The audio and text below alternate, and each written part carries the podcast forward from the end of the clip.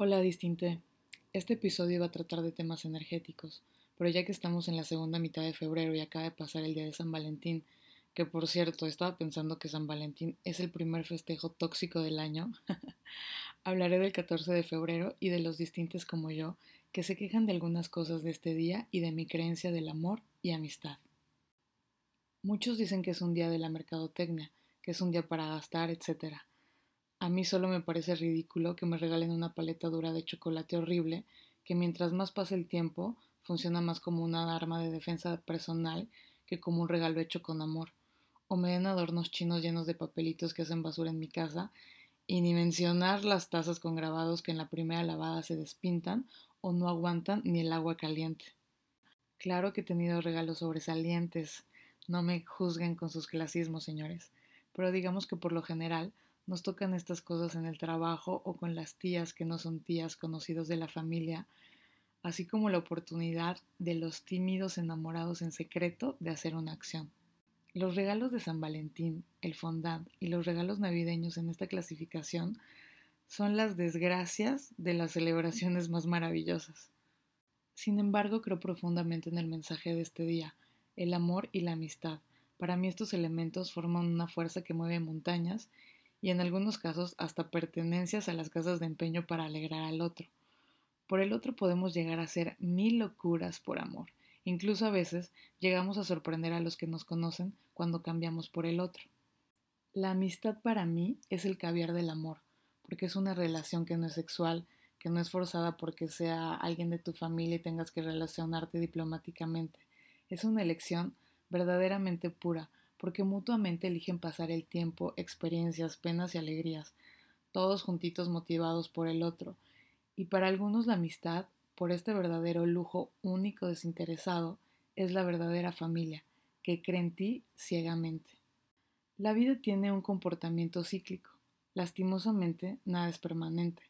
Los expertos en neurociencia dicen que el 80% de las personas que conocemos de pronto se van por diferentes motivos de nuestra vida que si las amistades duran cinco años, ya son para toda la vida. Romper es la oportunidad de iniciar otra relación, pero con eventos aprendidos, errores que no deberán repetirse. Les quiero adelantar que hay vida después de la ruptura, lo mejor viene adelante. No te aferres a quien no te quiere, es el principal aprendizaje de las lágrimas y la separación. Nadie nos dijo que romper una relación suscita dolor, melancolía, odio, deseo de venganza y al final aprendizaje y madurez. Hasta que nos sucede, lo entendemos.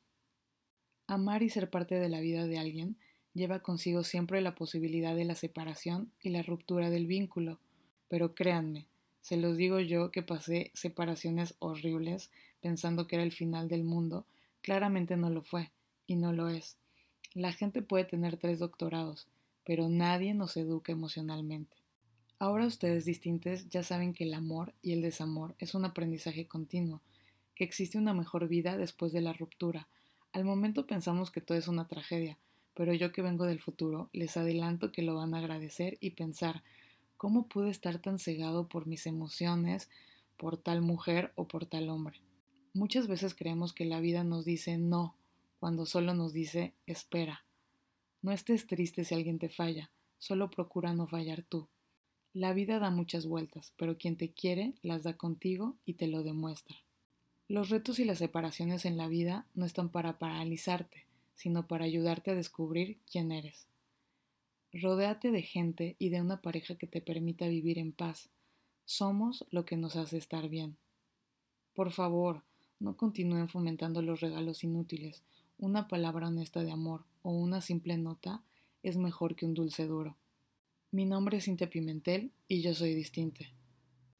Por último, quiero decirles a todos los que han pasado desamores como yo que los felicito por superar los momentos vividos, que aún sonríen, se divierten y pasan al día siguiente, más maduros, más conscientes.